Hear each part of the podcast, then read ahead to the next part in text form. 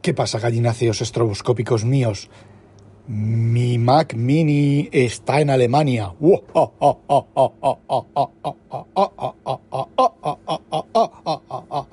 Si hay suerte me lo entregan esta tarde, que no creo, pero lo entregarán segurísimo mañana. Y mañana Inconvenient está en casita todo el día.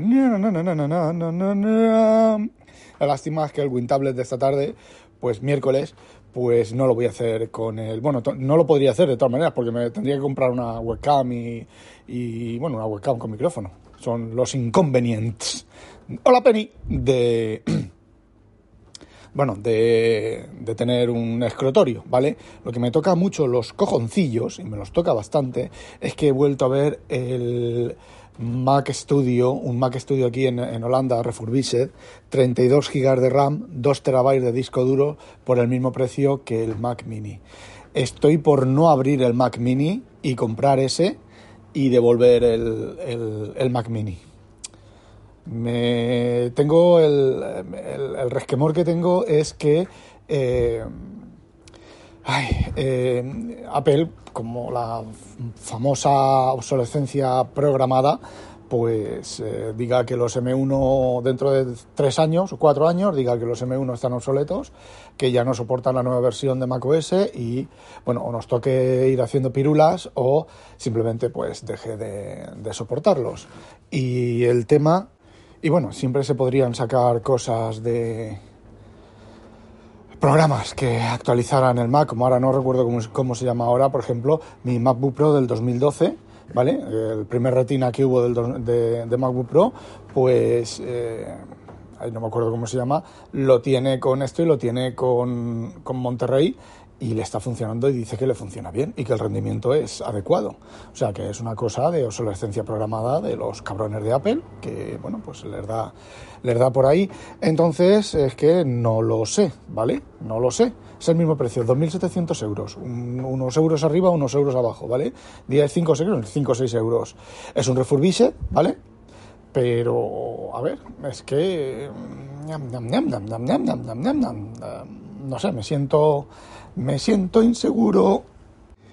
Y bueno, es el Mac Ultra, el M1 Ultra, con lo cual la banda pasante de memoria es el doble, son 400 eh, megahercios o gigahercios, ya no recuerdo, bueno, 400 es el doble, la banda pasante, las velocidades del disco duro están contempladas y se sabe ya cuáles son. Y bueno, pues este es un poco incógnita el mío, la velocidad del disco duro, Parece ser que Julio César Fernández ya ha comentado de otro tuitero que ha hecho pruebas de rendimiento y los Mac de 14 pulgadas, los base, los Mac base nuevos de M2, el, el rendimiento de los discos es, es inferior, ¿vale? Es la mitad a los, a los M1. Eh, no sé, no sé, eh, tengo la, la, duda, buscaré información y estoy a tiempo, ¿vale? Hasta que no lo tenga en casa no puedo devolverlo. El problema es que lo tenga en casa, vaya a comprar el otro y ya no esté. Ha dejado de estar unos días, ha vuelto a estar. Eh, no lo sé, será una, una, sola unidad. A lo mejor ha estado, ha estado, lo han quitado varios días porque alguien lo ha comprado y lo ha vuelto a devolver por algún motivo.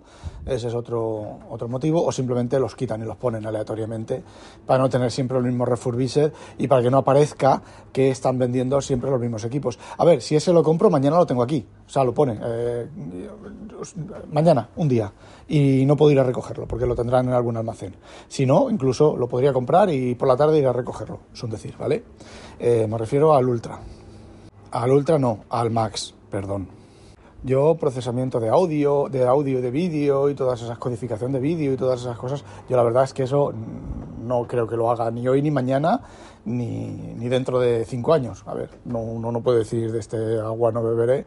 Yo soy un total, completa y absolutamente negado para esas cosas, pero absolutamente negado. Entonces eh, no me veo yo para haciendo, esas cosas, haciendo esos pinitos. Y bueno, el M2 Pro eh, va de sobra. A ver, yo tengo el, el M1 Pro y en el, en el, en el MacBook Pro de 16 pulgadas y vale, no tengo ningún, ninguna queja. Lo único la batería que dura, que dura bastante menos de lo que duraba. Pero bueno, ya veremos eso también. Esa guerra ya la libraré cuando llegue. Bueno, y ahora otra cosita, mientras me muero de frío aquí rearranca el puto aire acondicionado. Eh, otra cosita, sobre. Yo llevo varios meses sobre el reloj. Yo llevo varios meses quejándome, varios meses, puede que un año. De vosotros os dais cuenta de que cuando en el reloj, en el Apple Watch, recibís una notificación, si hay varios botones, eh, uno de los botones está al alcance en la propia pantalla. Digamos que una regla de diseño. Yo hice una aplicación hace muchos años, recién salido el Apple Watch, hice una aplicación para el Apple Watch y no y recuerdo haber leído las reglas y todo el tema eh, sobre cómo presentar en pantalla y no recuerdo si esto estaba, pero eh, sencillamente si tú tienes un texto, en principio tienes que redactarlo el texto para que quepa en la pantalla del reloj, que se vea más o menos bien, más o menos aceptablemente bien, y si hay un botón, que el botón se pueda presionar sin hacer scroll, o que el usuario vea que hay un botón presionable, ¿vale? Entonces, hasta hace un año, cosas así, hasta, bueno, vamos a, ponerlo claramente, hasta unos meses, no sé cuántos, puede ser un año, antes de que saliera el Apple Watch Ultra, tú en tu reloj veías, por ejemplo, la notificación de que te tomaras, no, que te tomaras, no, la notificación de que quitar la alarma, ¿vale? Tú cuando te levantas, si te levantas antes y el reloj detecta antes que te has levantado antes de tiempo y tienes una alarma, te pregunta, cuando falta un poquito, ¿vale? Oye, la alarma está la quito y te pone un botón de sí, no, ¿vale? O sí, cancelar o lo que sea, ¿vale? Bueno, pues ese botón, cuando en el Apple Watch se veía entero y tú podías presionar sí, porque normalmente se supone que si te has levantado a estar de pie, estás para allí para acá, pues ya no necesitas la alarma de levantarte, ¿vale? Son esas cosas proactivas que tiene el, el Apple Watch, que tiene Apple, que todavía le quedan algunas, ¿vale? Cada vez menos, pero le quedan algunas. Bueno pues a partir de cierto momento el botón ya no se veía, ¿vale? Tenías que hacer, coger tú y hacer scroll con, la con el dedo para apretar el botón, con lo cual pues era un, un, error de diseño, un cambio de diseño bastante importante, una mierda de diseño bastante importante y no solo pasaba en eso, pasaba en otros mensajes. Yo estoy hablando de las aplicaciones de Apple, ¿vale? Las aplicaciones de terceros, mmm, ahí Apple, bueno, sí que tiene que ver, debería no solo rechazar, no rechazar, pero sí recomendar que ese tipo de cositas, ¿vale? Pero bueno, eh, las aplicaciones de Apple, pues eh, yo empezaba a incluso textos incompletos. Textos que yo empezaba a leer de, ¿quieres hacer esto? Has llegado a casa, recordatorio, tienes un, recordatorio, no sé qué, no recuerdo ahora exactamente qué textos. Había varios textos que no se terminaban de ver, que había, tenías que hacer scroll para terminar de verlos cuando eh, antes no tenías que hacerlo, ¿vale? Y yo me dije, vaya, bajada de calidad. Es una bajada de calidad, importante, muy importante, ¿vale? Y luego me compré, ya sabéis por dónde voy, me compré el Apple Watch Ultra. ¿Sabéis que todos esos mensajes se ven exactamente bien, perfectamente bien en el, en el Ultra? ¿Sabéis lo que ha ocurrido? Que Apple ha estado, a partir del momento en el que recordéis que pasara eso, los que hacían los tests y los que hacían las comprobaciones del programa llevaban y hacían los tests solo en Apple Watch Ultra.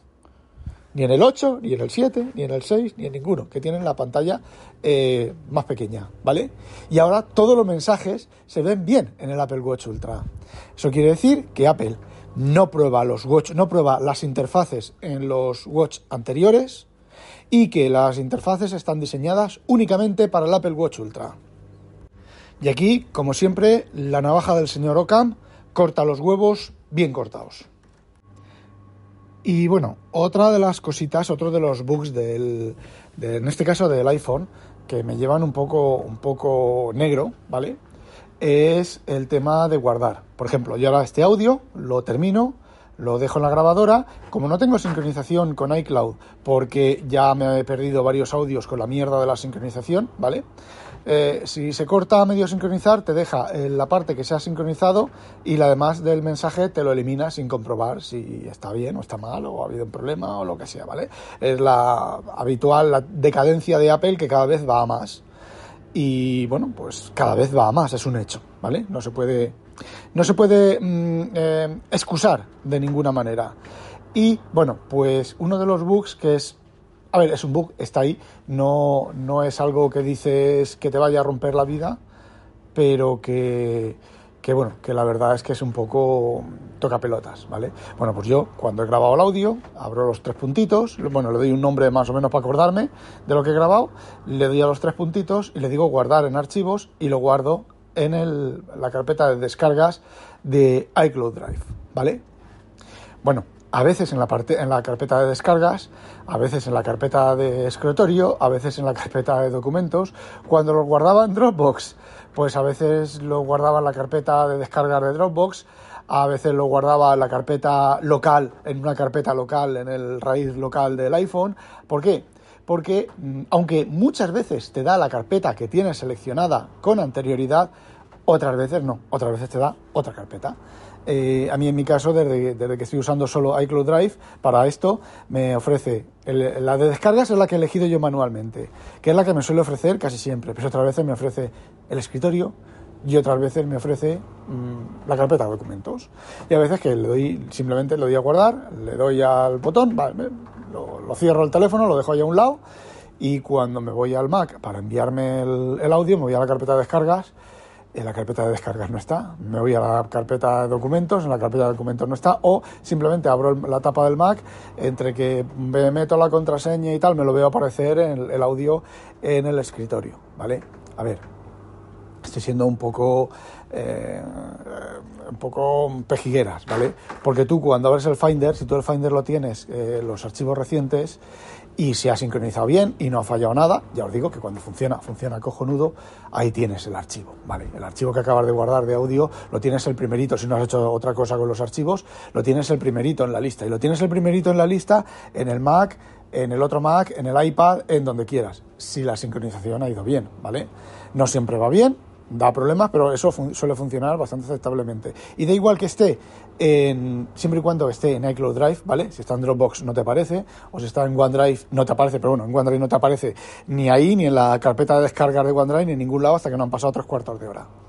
Bueno, pues te aparece ahí y simplemente yo lo que hago, lo tengo ahí, me da igual dónde se ha guardado, lo renombro, lo dejo caer sobre mi carpeta de podcast donde yo guardo los podcasts y entonces eh, lo subo. Ese es otro bugacín que bueno, pues que está ahí, ¿vale? Son cosas que tampoco tienen, tienen mucha importancia. Y bueno, esta mañana escuchando el, el, daily de Milcar, parece ser que hay una cosa que yo eso no lo, no lo suelo usar, los filtros de cuando estás en trabajo o en casa o tal, y dices, decides que, qué personas te pueden enviar mensajes y qué personas no te pueden enviar mensajes.